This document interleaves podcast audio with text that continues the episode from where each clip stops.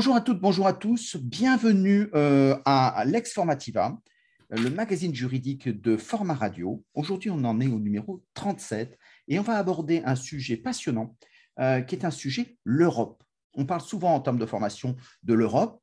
Euh, simplement, on ne sait pas bien que fait l'Europe, à quoi elle sert et comment les entreprises peuvent profiter ou comprendre au moins ce que l'Europe peut apporter dans leur quotidien en termes de formation professionnelle.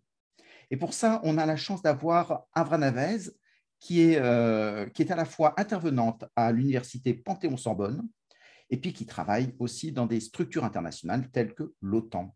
Et donc, on a la chance parce que cette grande spécialiste de la stratégie euh, internationale et européenne va pouvoir nous éclairer de toutes ces lumières. Bonsoir, Avram. Oui, bonsoir, Stéphane. Eh bien, euh, bah, sans plus tarder, ce que je te propose, c'est de dire euh, quelle est la stratégie de l'Union européenne en termes de formation professionnelle? Oui, c'est une question bien vaste. Euh, je, vais, je vais peut-être commencer avant de donner les différentes étapes importantes de la dernière décennie qui ont marqué les, les politiques et les, stratégies européennes au niveau de la formation. peut-être expliquer quels sont les acteurs, euh, parce que il y a, on connaît tout, tout le monde connaît les entreprises comme acteurs, les syndicats européens, euh, les institutions européennes, telles que la Direction générale de l'éducation et de la formation de la Commission européenne, mais il y a aussi une, il y a, je dirais, deux institutions européennes, l'une qui est le CDFOP, c'est le Centre européen du développement de la formation professionnelle qui se trouve, qui a été créé en 75 euh, à Thessalonique en Grèce. Euh, je vais expliquer dans un instant, euh, c'est que l'utilité de ce centre européen. et nous avons aussi la formation européenne, la Fondation européenne pour la formation, qui a été créée en 94 et qui est installée à Turin. Euh, ça, c'est deux organismes qui sont, qui sont mal connus, en fait, euh, par euh, la majorité des, professionnels, je dirais. La, mission du CDFOP est de, promouvoir la formation et l'éducation au sein de l'Union européenne en fournissant des informations et des analyses très, très détaillées, des, des, benchmarking sur les systèmes, les politiques nationaux des pays membres et pas seulement, euh, afin de pouvoir établir une documentation sélective pour tous les spécialistes qui, qui veulent euh, avoir accès à des informations, des analyses de données, euh, que ce soit des statistiques ou des, des, bonnes pratiques également, et pour contribuer aussi au développement et à la coordination de la recherche au niveau de la formation, exploiter bien évidemment toutes ces données-là et encourager la coordination, la coordination des projets euh, de la formation au niveau européen. Donc ça, c'est les CDFOP. Autrement dit, si le CDFOP, on veut avoir des statistiques, des analyses de ces statistiques, on peut aller sur leur site? Absolument. Il y, a, il y a un site euh, qui a, que je trouve euh, très pertinent puisque vous avez, il, y a, un anglais, en français et d'autres langues et on peut taper même des, des mots-clés qui nous permettent de donner sur, comme des articles un peu scientifiques sur quatre pages, euh, des, des, problèmes, des, euh, soit des, données, euh, par exemple sur l'innovation. Mmh. Euh, je sais, Stéphane, que l'innovation au niveau de la formation est un de tes, des expertises. C'est vrai que c'est une. Je, peux vous donner les, les, les, différents sites, hein, mais, voilà, mmh. CDFOP, c'est un organisme mal connu, mais mmh. qui fait un travail extraordinaire au niveau européen. Et toutes les données sont évidemment disponibles. C'est une organisation publique européenne, c'est une agence, et tous les, données, les analyses euh, et prospectives également sont à la disposition de, de, tous les, de tout le monde. Évidemment, le public cible, c'est les responsables de formation.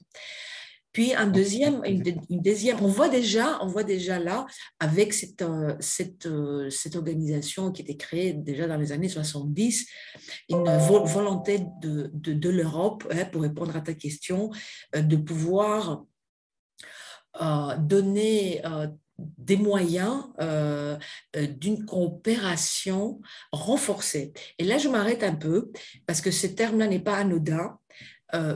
contrairement à tous les autres domaines, enfin la majorité d'autres domaines comme l'économie, l'agriculture, etc., où on voit des règlements et des directives qui doivent être qui doivent être euh, implémentées dans les pays membres.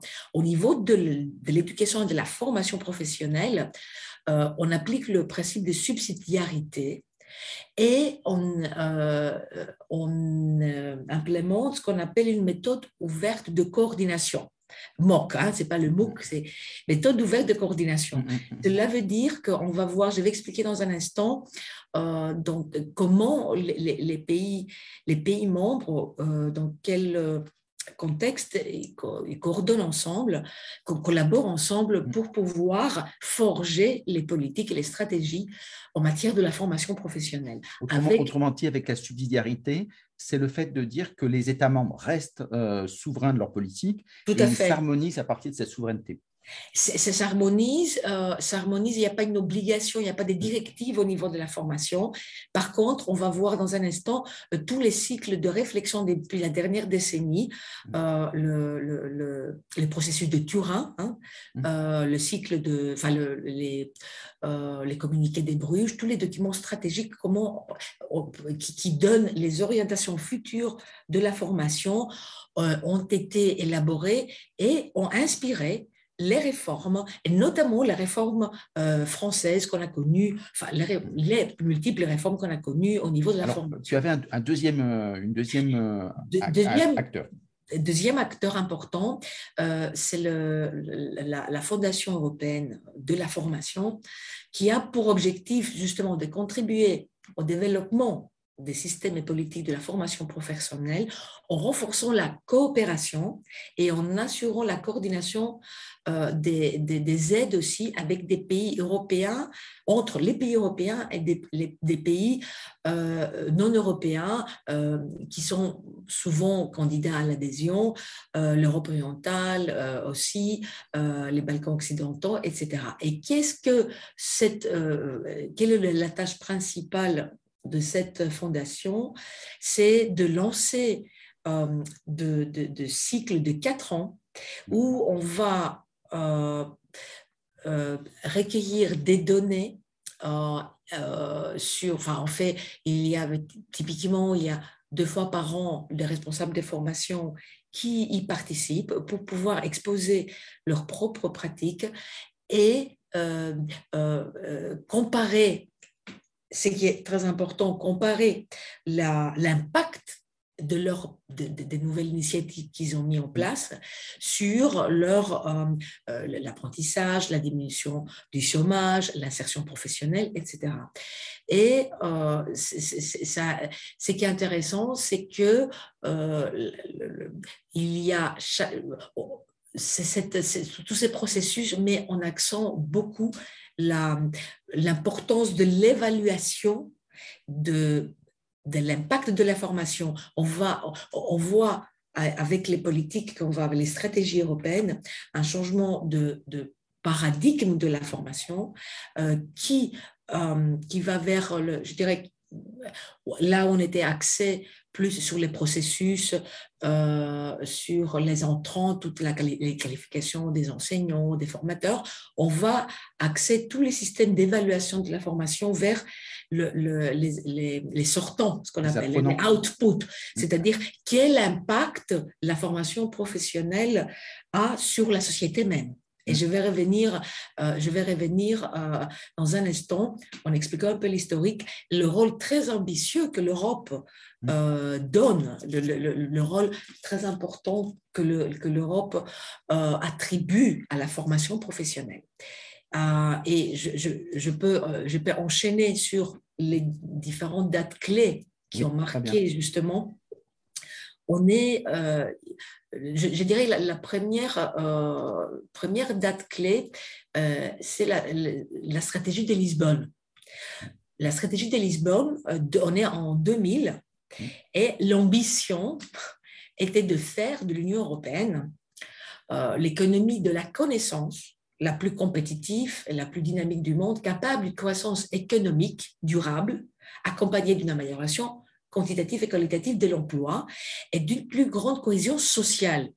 Et je m'arrête sur le mot cohésion sociale parce que quand on va voir la, formation euh, a été considérée de plus en plus comme la, le levier important pour diminuer les inégalités. Donc un levier, la formation en tant que levier de la cohésion sociale.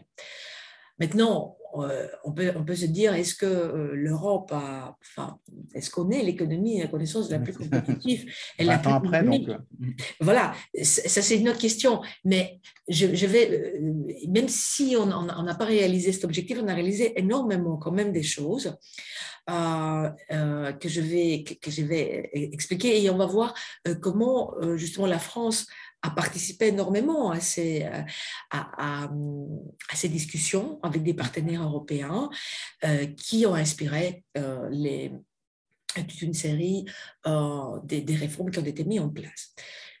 si je reviens donc sur les, les jalons qui ont, qui, qui, ont marqué au niveau historique la formation en Europe les dix dernières années, euh, je, peux, je m'arrêter sur euh, la, l'Europe, enfin, l'Europe 2020. L'Europe 2020. Et ce qui est important là, c'est le moment où on a changé, on a fixé en fait euh, des, objectifs pour enfin, 2025 et là où euh, on a le, financement, le, les financements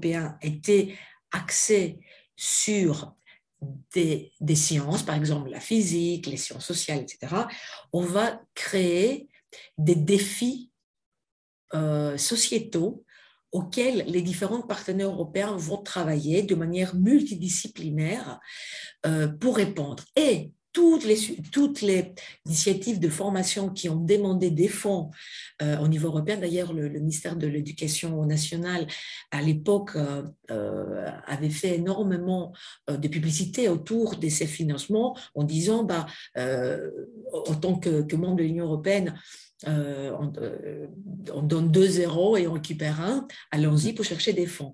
Et quel était ce, cette défi sociétal euh, qui pourrait justement, où on pourrait participer euh, pour financer des nos formations ou nos, projets.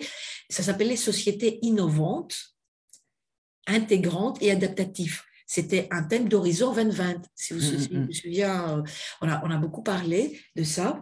Et on, voit là, là encore une, notion d'innovation, hein, d'innovation qui passe par la formation. Euh, innovation. La formation des entreprises, les entreprises pouvaient participer euh? tout à fait, tout à fait. L'idée, c'était qu'il y avait partenaires dans plus de deux pays euh, européens et ça pourrait être, on mettait ensemble la première fois, on devrait avoir pas seulement minimum de pays, mais aussi avoir deux ou trois euh, entités qui venaient de différents horizons. C'est-à-dire, on avait une entreprise avec une université euh, qui collaboraient ensemble. Euh, et très souvent, la formation était sollicitée parce que chaque fois, si on, on, présentait par exemple un projet pour l'énergie, l'énergie propre, sûre, efficace, mmh. il y avait des implications humaines. Il y avait derrière, il disait, je mets en place un nouveau produit, j'ai des implications humaines, donc je dois avoir autour de la table un responsable de formation ou un responsable comment je vais former, euh, comment je vais euh, euh, donc remplir, enfin, à, m'assurer les succès de mon projet sur l'énergie, je dois considérer le facteur humain. Mm. Et très souvent, le facteur humain, autour de la table, on avait quand même mm. une société de formation ou un responsable de formation. Et, l'Europe fournissait, si je ne me, trompe pas, l'Europe, quand on a, il manquait des partenaires ou des pays qui soient suffisants, l'Europe proposait aussi des solutions pour essayer d'étoffer le projet euh, de façon à le nourrir. Donc, quelqu'un qui avait un projet pouvait avoir un vrai partenaire avec l'Europe. Tout à fait. Et ça a changé avec euh, l'horizon 2020, la nouvelle manière de financer, euh, pas basée sur une discipline, mm. mais basée sur un, défi sociétal. Euh, et j'ai raconté, c'est lui qui, auquel les, tous les organismes de formation, les entreprises pourraient, je dirais, contribuer à travers leurs idées, leurs mm. programmes de formation. Euh, je voudrais aussi m'arrêter euh, sur ce que je trouve euh, un événement phare, en tout cas un document phare, très important pour la formation, c'est le fameux communiqué de Bruges. Et pourquoi on dit, bon, le communiqué de Bruges ou le processus de Turin, Bruges, c'est la ville où les, le Conseil européen signe les, différentes directives ou les différents documents stratégiques. Et là, euh, on est toujours en, 2010 pour, pour influencer toute la stratégie de dix, prochaines années et au-delà. Et on voit euh, euh, que on, voit la, la, formation professionnel, parce que je, hein, c'est ce qui nous intéresse, aujourd'hui, euh, euh, on, on, voit une, la question a été posée comment donner un nouvel élan à la formation professionnelle en Europe, quels sont le, les enjeux, on a réfléchi ça une dizaine mhm. d'années, et on voit un double objectif qui est attribué, bon, à l'enseignement de la formation professionnelle, qui est d'augmenter l'employabilité et la cohésion sociale.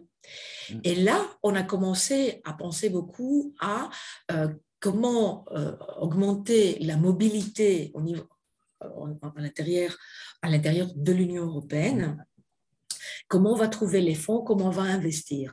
Et là, on va voir toute la, la, la, naissance aussi de quatre de qualifications euh, communs au niveau européen. Hein, je vais revenir dans un instant, parce que je suis maintenant sur l'explication de ces objectifs qui sont mhm. importants.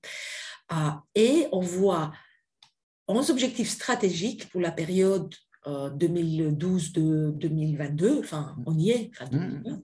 fondés sur, euh, sur cette nouvelle conception de la formation. Euh, et 22 objectifs à court terme. Et quels sont euh, ces, ces, objectifs? C'est une euh, formation professionnelle continue, accessible et axée sur la carrière. Donc ça, ça, c'est important mm. euh, parce qu'on a vu naître, évidemment, bon, la, la réforme française euh, est, très parlant par rapport à cette stratégie qui a été fixée, euh, parce que euh, tout ce qu'on a vu finalement, on ne fait pas comme dans les années 60, 70, on faisait la formation pour le plaisir, mais on fait vraiment une, formation qui a du sens. L'objectif, c'est plus la carrière ou l'employabilité? Les deux, les deux. C'est ça que je dis. Mm. Et, l'employabilité, la carrière, enfin, ça dépend. Si, si on est en, en dehors de l'entreprise, à l'intérieur de l'entreprise. Euh, c'est vrai qu'on va se former pour se développer, mais, mais on peut très bien vouloir se, se, se, recycler ou changer de carrière ou être au chômage. Donc, on va voir, exactement, c'est l'employabilité. Parce que souvenez-nous, qu'est-ce qui a changé comme paradigme? C'est justement que la, formation été considérée comme un levier important de, des cohésions sociales, des diminutions des, inégalités, etc. Mm-hmm. Donc, effectivement, oui, on parle de l'employabilité. L'autre objectif, c'était créer un véritable espace de l'éducation et de la formation. On a vu la réforme des programmes, euh, des programmes Erasmus et on va voir une prolifération euh, des, benchmarking. On va peut-être toucher un mot sur le système dual allemand, comment la France a été inspirée euh, de système euh, d'alternance en Allemagne, qui est un système par excellence, hein, on appelle le système dual. On peut toucher un mot si on a le temps vers la fin. on trouve aussi la, mise en accent en tant qu'objectif stratégique, l'amélioration vraiment de la qualité, la qualité de la formation et l'évaluation de la qualité de la formation. Euh, à travers un objectif stratégique, l'adéquation avec le marché du travail. C'est-à-dire tous les programmes des formations qui, sont faits au niveau qui sont financés par l'État, etc., etc., mais qui aussi sont organisés par les universités d'entreprise, doivent, euh, doivent avoir comme objectif stratégique une adéquation, ce que j'appelle entre l'offre et la demande des compétences, qui n'était pas vraiment au centre des politiques de formation avant. Mmh. Hein. Donc je dirais que la dernière décennie a marqué énormément cette euh, importance euh, de l'adéquation entre l'offre des compétences, ce qu'on enseigne, ce qu'on veut, tous les programmes qu'on met en place, et la demande. Donc, d'où euh, la, la, la, la, naissance euh, des, des, prospectives aussi, mm. l'importance de, statistiques, l'importance des, des, de suivre l'évolution des métiers, etc., etc. Donc, ça, c'était vraiment une notion enfin, du, du, de la, du nouveau paradigme, je dirais. Moi, je parle d'un paradigme, d'un changement euh, d'évolution des mœurs et culturelles aussi euh, qui s'est fait euh, au niveau européen. un autre objectif hein, qui va te plaire, Stéphane, c'est encourager la créativité, l'innovation, l'esprit d'entreprise qui était vraiment marqué sur, noir sur blanc mm. dans le communiqué de Bruges, que je peux d'ailleurs de partager avec toi et avec d'autres personnes qui, qui, seraient intéressées. Euh, donc, évidemment, la, promouvoir l'innovation, la créativité, l'esprit d'entreprise, à travers notamment le développement euh, des, des, des, nouveaux moyens digitaux, la technologie, des technologies d'information et de communication, d'où la naissance des MOOC, Hein, euh, ah, qui ont proliféré, etc. Les, dernières. Donc, en fait, ce n'est pas tout ce qu'on voit, euh, ça vient vraiment des, euh, des, des, axes stratégiques fixés au niveau européen. Hein. Mmh, mmh, Donc, mmh. c'est, ce n'est pas, ce n'est pas, ça, correspond, ça, ça, correspond à cette vision, ce nouvel élan qu'on a voulu donner à la formation en Europe. puis, on a un autre objectif important, euh, c'est de, euh, accroître la participation de, tous les acteurs euh, et le dialogue entre les entreprises, les universités, les, centres de formation, les politiques et tout ça. Et ça, on a fait beaucoup à travers ce qu'on appelle le processus de Turin, euh, qui, dont la fondation, euh, la fondation européenne euh, s'occupe. Hein. C'est des cycles de quatre ans. Et ce qu'on a fait là, c'est on a fixé des indicateurs de performance mm. qualitatifs et quantitatifs en comparant les, les données le premier cycle était sept pays dont la France a participé euh, à l'époque. Euh, et ce qui, enfin, je, trouvais ce qui était intéressant, c'est euh, sur base des données mmh. empiriques, on, a, on forge une vision à long terme qui est partagée par les pays européens et partenaires, hein, puisque le processus de Turin ne concerne pas uniquement euh, les pays de l'Union européenne, mais euh, tous les des, pays euh, aussi, comme j'ai dit, du Moyen-Orient, de tous les bassins méditerranéens, etc. Et pour pouvoir, avec, avec l'objectif de dire, voilà, on va prendre des initiatives, on va voir l'impact au niveau qualitatif, au niveau quantitatif, mm.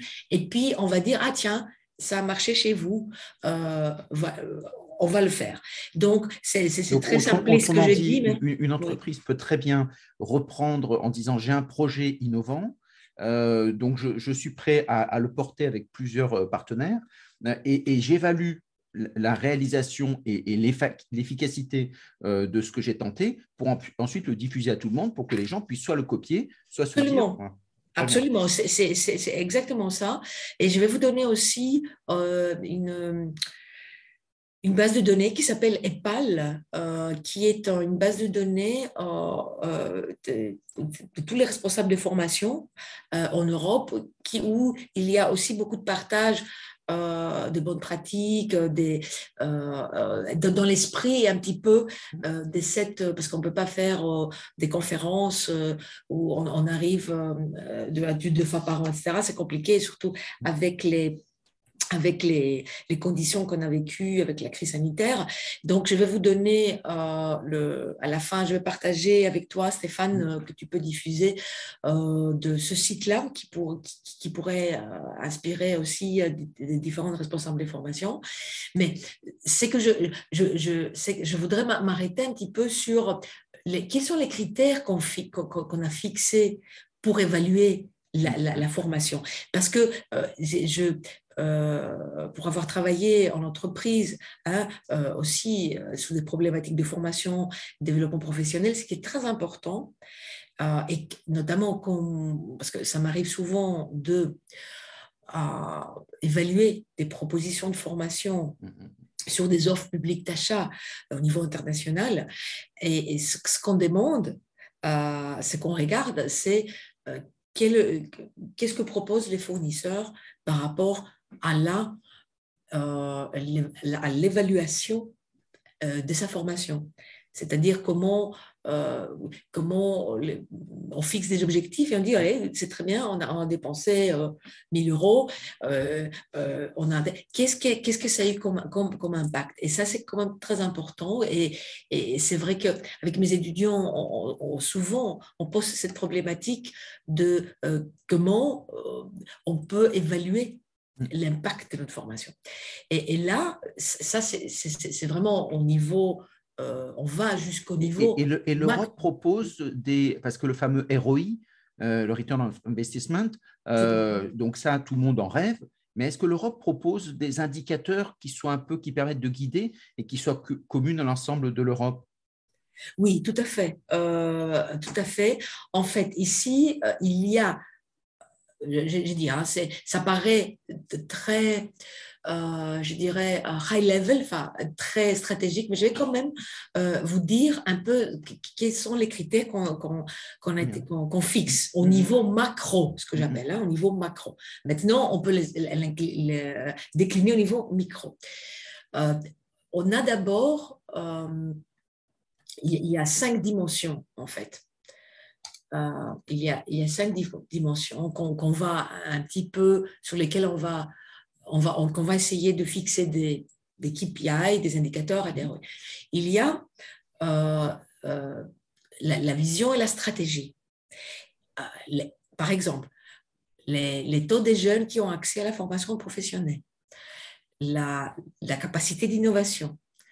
Et comme indicateur, on va prendre par exemple les jeunes qui, euh, qui, qui sont en décrochage scolaire ou les jeunes qui euh, n'ont pas suivi des formations euh, ou qui n'ont pas accès à la formation. On va prendre comme indicatif au niveau macro, au niveau politique, les dépenses, les dépenses publiques, combien on dépense, exprimé en produit intérieur brut, pourcentage de produit intérieur brut, la, composition de l'effectif de formation.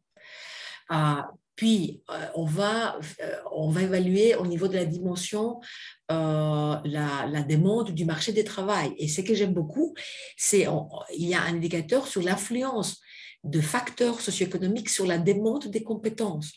Mm. C'est-à-dire, on va prendre des statistiques, parce qu'il y a plusieurs, plusieurs organisations au niveau international qui offrent des statistiques. Il y a le CDE, il y a les stats, Eurostat, mmh. et on va analyser, euh, par exemple, euh, sur la, sur la, euh, le, la, l'axe des mondes du marché du travail, on va évaluer le nombre de postes vacants et chômeurs par secteur. Mmh. On va évaluer le taux de création d'entreprises on va évaluer les, les, travailleurs migrants et les soldes migratoires. Hein. Donc vraiment au, niveau des, politiques, des stratégies européennes. Donc tout ça, c'est vraiment des, des, indicateurs de performance qualitatifs. Je prends un autre exemple. Euh, l'influence des facteurs démographiques et sociaux sur la demande des formations. Mm. Et aussi comment l'équité, l'équité euh, euh, au niveau de l'accès à la formation. C'est-à-dire que qu'est-ce que j'ai comme... Euh, je me souviens en Belgique, quand je travaillais au ministère de, de l'enseignement, on avait lancé le fameux décret Robin Hood, c'est-à-dire comment on va donner plus de moyens aux, aux, aux organismes mm.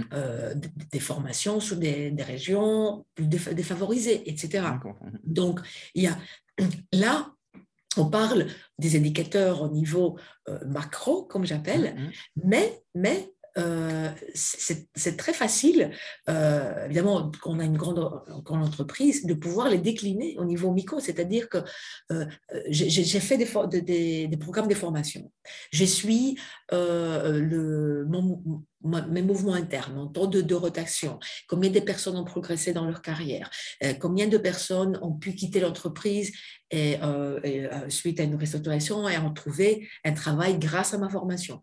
Donc vraiment, c'est une veille, c'est une veille presque donc, quantitative dans ces cas-là. Hein. combien de mmh. je, suis en, je suis en pourcentage, je suis dans les quantitatifs, mais je veux dire que tous ces, ces critères d'évaluation de, de, performance de la formation au niveau macro, au niveau des politiques, au niveau des États, euh, peuvent être, je dirais, dans des entreprises très mûres au, niveau du ROI, mm. euh, peuvent être. Et, c'est vrai que là, récemment, on a, on a pu euh, développer, j'ai participé à un groupe de travail pour développer une nouvelle conception, enfin, des nouveaux concepts d'innovation managériale autour du développement du capital humain. Et là qu'on parle, et ce n'est pas anodin, quand on parle du capital humain, on parle des investissements euh, à la formation qui peuvent être même amortis à long terme. Hein? Mm, mm. Donc on est vraiment, euh, on est vraiment sur, euh, sur la formation considérée comme un investissement à long terme qui peut justement constitue, enfin, qui peut rendre le capital humain d'une entreprise euh, son plus grand avantage compétitif. Hein. Donc, on est vraiment sur, euh, sur toute cette, euh, cette, cette, problématique. Et on voit que, que finalement, le, je, je, peux donner beaucoup plus de détails sur tous les indicateurs, des mmh indicateurs aussi bien quantitatifs et qualitatifs, mais alors, dans tous ces indicateurs, il y a une dimension de cohésion sociale, oui. donc une dimension euh, sociale pour lutter contre les inégalités, donc une dimension politique. Euh, est-ce qu'il y a aussi une dimension de productivité? Euh, C'est-à-dire que le fait de se dire que est-ce que le cœur de la formation, ce n'est pas que faire du social, c'est aussi assurer la, la, meilleure, le meilleur fonctionnement des entreprises? Absolument. Je suis dans la liste, si je prends par exemple la liste des indicateurs quantitatifs, je retrouve des indicateurs économiques. Et je lis, euh, parce que j'ai trouvé juste le, ce, document devant moi. Donc, je suis, je, je, suis à un taux de croissance du PIB. Donc, le, taux de croissance du PIB est même un indicateur euh, pour évaluer la formation professionnelle. Hein, donc, je, je, vais très loin. Euh, le, la, la, proportion de, de création de micro-entreprises, des PME, un autre indicateur. Euh, l'indice d'apprentissage de l'entrepreneuriat. Il y a un autre indice qui s'appelle Gini, l'indice Gini, qui, je ne sais pas si, si tu, tu, connais, c'est la, la, distribution euh, qui tape de revenus, mm. euh, l'ouverture des marchés, le rapport exportation par rapport importation. Donc, mm. on, on, voit vraiment le, au niveau économique la, formation en tant que euh, facteur de, euh, de, croissance du PIB du pays. Hein. Donc, on est, finalement, avec tous ces indicateurs, est-ce que la France est bien placée? Euh, ça, je dois voir. Oui, écoute, je vais voir. ça, c'est sera pour une prochaine émission. Très bien. Euh, par, contre, par, contre, par contre, c'est que je peux dire toujours, euh, la France est un très bon élève de l'Europe. Euh, dans la mesure où, euh, par exemple, sur euh, le, processus de Turin, où on a discuté, où les différents pays présentaient leurs leur pratiques, leurs politiques avec des groupes de travail, la France était un premier pays à participer. Et pas seulement ça, mais bien s'inspirer. Et je vais donner l'exemple de, la, de, la, de, la révalorisation un peu de l'alternance en France les dernières années, inspirée par le modèle dual allemand. Il y a eu même une, euh, une délégation du Sénat qui est allée en, en Allemagne pour pouvoir tirer les, voir les différences et tirer euh, des bonnes leçons pour la France, justement, parce que bah, les différences euh, sont énormes euh, au niveau de l'investissement, au niveau culturel. C'est très important parce qu'en France, en Allemagne, la, voie de l'alternance est considérée comme une voie d'excellence, contrairement à, en France où l'alternance est souvent considérée comme une deuxième option. Donc, il y a tout, un, tout un, mais vu les résultats économiques euh, allemands, qui, qui, bon, les dernières années étaient quand même différents, le taux de chômage, il y a eu quand même cette ouverture de la part euh, de la France. Et euh, on a, j'ai un document intéressant aussi qui explique un peu les, lessons learned, hein, ce qu'on a appris et ce qu'on a, ce qu'on a pu mettre en place. Et je peux citer en fait quelques, quelques exemples de euh, française euh, par rapport à ce qui se passe en Allemagne, euh, c'était, pour répondre à, ton, à, ta question, d'abord, on s'est dit, bon, il y a, des, des, défis communs. On a des différences culturelles, nous avons des investissements différents, mais comment on peut, on peut s'inspirer? Il y a eu quatre ou cinq objectifs que la France a fixés euh, au niveau de la, notamment au niveau de la valorisation du rôle des formateurs en alternance renforcer l'accompagnement des apprentis, par exemple. Euh, comment on peut euh, valoriser cette, la, personne qui accompagne euh, l'alternant, hein, qui est souvent, euh, quand on parle de l'apprentissage des métiers techniques, euh, c'est souvent par mimétisme, par, par observation directe, mais comment on peut valoriser ce rôle de formateur en alternance que ce soit sur des métiers techniques, des métiers intellectuels, et comment on peut les former. Hein. on est, on a, on est, on a c'est pour ça qu'on voit quand même prolifération, je dirais, euh, des formations, des formateurs. Avant, avant, on ne voyait pas vraiment cette. C'était rare qu'on s'occupe vraiment, euh, euh, qu'on mettait ça comme un cheval de bataille, hein, comme je, forme mes, formateurs, qui est d'ailleurs un critère d'évaluation des qualités des systèmes. Euh, combien d'écoles ou combien d'institutions de formation j'ai dans mon pays, sur mon territoire, euh, qui s'occupent de la formation professionnelle de la formation. Hein. Euh, autre chose, ce qu'on a mis en place en France, c'est la reconnaissance et la valorisation des compétences transversales mobilisées par les maîtres d'apprentissage pour euh, euh, faciliter euh, ce qu'on appelle la certification de la validation des acquis de l'expérience, la VAE. Mm-hmm. Hein, la, la, la, la, VAE, euh, ce n'est pas une initiative purement française, c'est inspiré de tous ces dialogues avec ses mm. partenaires européens. Et puis, on a beaucoup mis l'accent, en s'inspirant du modèle dual allemand, de la, du développement de la mobilité des apprentis dans le contexte du marché aussi franco-allemand de l'emploi. Mm. C'est quelque chose qu'on a mis euh, en place. Euh, et puis, euh, voilà, on a, il y a une création. Ça, veut dire que effectivement, les Allemands ont, une, avance sur nous sur tout ce qui est apprentissage, au sens large du terme. Et donc, c'est très intéressant de s'inspirer de leur modèle qui fonctionne. Mais on peut prendre le problème à l'envers aussi. pourquoi est-ce que les Allemands ne s'inspirent pas du modèle français? Ou quand on va mm-hmm. sur une classe d'âge, en France, euh, on a 80% d'une classe d'âge, enfin, sous réserve du, Covid, où là, forcément, c'était très différent, mais 80% euh, d'une classe d'âge qui ont le bac. En Allemagne, on peut considérer grosso modo qu'il y en a une trentaine de pourcents. Mm. Correct. voilà. Et pourquoi est-ce qu'eux n'apprennent pas notre modèle? Tout à fait.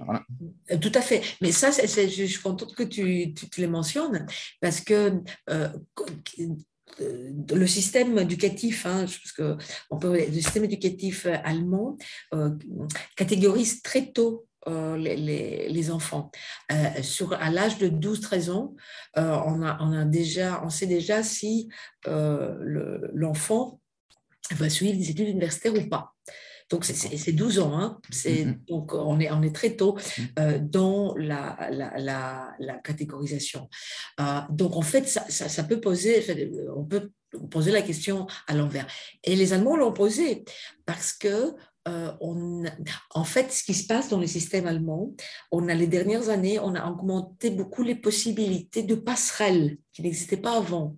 C'est-à-dire que même si on a, suivi à 12-13 ans jusqu'à l'âge, enfin 14-15 alternances, 18-19 ans, on peut quand même, ayant suivi une alternance, on peut quand même euh, passer euh, faire un parcours universitaire. Il y a des passerelles qui existent. Mm. Et, j'ai d'ailleurs un, bon ami qui, euh, qui a euh, né en Allemagne de l'Est, n'a pas eu le choix de ses études. il a dû devenir mécanicien, mécanicien d'avion. quand il est, enfin, il a pu quand même, avec les changements des régimes et tout ça, euh, pouvoir faire des études universitaires. Et cette flexibilité existe comme dans le système allemand, mais elle a été, elle a été mise, elle a, elle les portes s'ouvrent beaucoup plus qu'avant, euh, parce que justement, il y a eu un échange. Et c'est quand les, Français, ce qu'on peut, enseigner, le système français, ce qu'on peut enseigner au système allemand, c'est cette éducation un peu généraliste, humaniste, je dirais, hein, qui va, euh, évidemment, bon, maintenant, on a la réforme du collège et tout ça, mais qui, manquait un peu euh, de, sur le, tronc, je dirais, de, de l'enseignement des enfants hein, ou des jeunes allemands. Donc, effectivement, il y a eu. Euh, mais c'est ça, euh, la beauté de l'Europe, euh, Stéphane. Je pense que c'est c'est tout cet échange de, des, bonnes pratiques et aussi des voirs, des, voirs et, d'avoir des données concrètes pour pouvoir adapter ses propres politiques. Parce qu'on se dit, mais pourquoi en Allemagne, finalement, le chômage est toujours plus bas euh, ou au plus bas euh, par rapport à la France hein? Et l'alternance en est un, hein? parce que très souvent, tous les alternants, euh, ils, ils, trouvent 99,9%, ils continuent à l'entreprise où ils sont tout de suite vite, vite pris parce qu'ils ont une expérience concrète, ce qu'on cherche les entreprises aujourd'hui. Donc, euh, Très bien. Alors, parce qu'on arrive vers la fin de, l'émission, euh, les, prochains, les prochains programmes, les prochains plans, c'est 2022 où on lance un nouveau programme? En fait, il y a les, euh, on, les, stratégies. Ben, on, est effectivement sur. on a vécu maintenant l'horizon 2020. Mmh. On est 20. On a travaillé depuis de, 2016-17 pour ce, cette, ces, cinq ans de, de, qui vont ensemble avec ce qu'on appelle euh, les financements européens, parce que le, le, budget européen, c'est à long terme, hein. mm. c'est cinq ans. Euh, c'est trois ans en moyenne, mais ben, c'est cinq ans. Donc, tout le, problème. Donc, euh, oui, effectivement, maintenant, on doit être doit voir, c'est que euh, toutes les initiatives euh, financées aussi par l'Europe dans la formation avec, avec l'Horizon 2020 ont donné. Mm. Et euh, il y a, en fait, il faut suivre, il faut suivre le site que, comme acteur que je n'ai pas mentionné au départ. c'est le site de l'agence européenne qui s'appelle et AAC, qui est l'agence exécutive qui dépend de la Commission européenne, qui gère euh, tous les financements au niveau du domaine de, l'éducation, de la formation, de visuel et de culture, et qui publie euh, aussi des, des offres publiques d'achat, enfin d'achat, pas, pas d'achat, mais des, des, des, des, offres de financement. Donc, euh, et le cycle va commencer euh, ça s'appelle, je peux vous donner aussi ce mm. site pour suivre un peu euh, toutes les écoles, les appels mm. les, appels. Alors justement, puisqu'on arrive à la fin et que toi tu es une experte de tout ce qui, tous ces programmes, il y a beaucoup de personnes qui disent que c'est bureaucratique, c'est mmh. très compliqué à, à faire. Est-ce que c'est fait que pour les grandes entreprises ou des petites structures peuvent aussi prétendre à, à ces fonds? Oui, en fait, avec la réforme qu'on a voulu, on a voulu complètement changer, hein, comme j'expliquais, la logique euh, de, enfin, oui, le fonctionnement et la logique de ces, de ces, euh, euh, de ces financements, où on a lancé les défis sociétaux. là, je dirais que même une petite entreprise a, a sa place parce qu'on a besoin d'elle. On a besoin du facteur humain euh, pour pouvoir euh, présenter un projet, que ce soit plus au niveau scientifique. Donc oui, avant c'était beaucoup plus compliqué, mais euh, ici maintenant on peut avoir très bien une petite, une petite structure de formation, se mettre ensemble avec une, grande entreprise ou avec une plus grande société de formation parce qu'elle est spécialisée dans un, dans un domaine bien spécifique et au niveau technique, au niveau des compétences transversales. Et c'est vrai que c'est ça, l'ambition, c'était ça. Euh, souvenez-nous, un des objectifs, c'était euh, euh, d'ouvrir les horizons de la formation attrayante et accessible à tout le monde, mais de valoriser de valoriser aussi le rôle euh, du, formateur ou euh, d'un responsable de formation, petite structure, euh, par sa spécialisation, par, sa, par son ouverture ou son multi, multilinguisme, etc. etc. Donc, oui, bien sûr. donc, c'est possible. Et donc, ça, c'est très bien, puisqu'on est, on est à la fin. C'était passionnant. Et effectivement, je retiens ton idée de faire un tome 2. Si les gens sont intéressés, n'hésitez pas à le dire, comme ça, ça nous permettra de savoir qu'on peut aller plus loin et ce sera avec, euh, avec bonheur euh, qu'on pourra le faire avec Avra. Si on, veut te, si on veut te poser des questions, on va aller plus loin avec toi. Est-ce qu'on peut te contacter? Euh, oui, oui, je vais, je vais donner peut-être je vais envoyer un, email, Stéphane, hein, avec mon mail et avec les deux liens que j'étais proposé. je ne sais pas, tu as un espace de diffusion peut-être Absolument, et on mettra ça dans les notes de l'émission.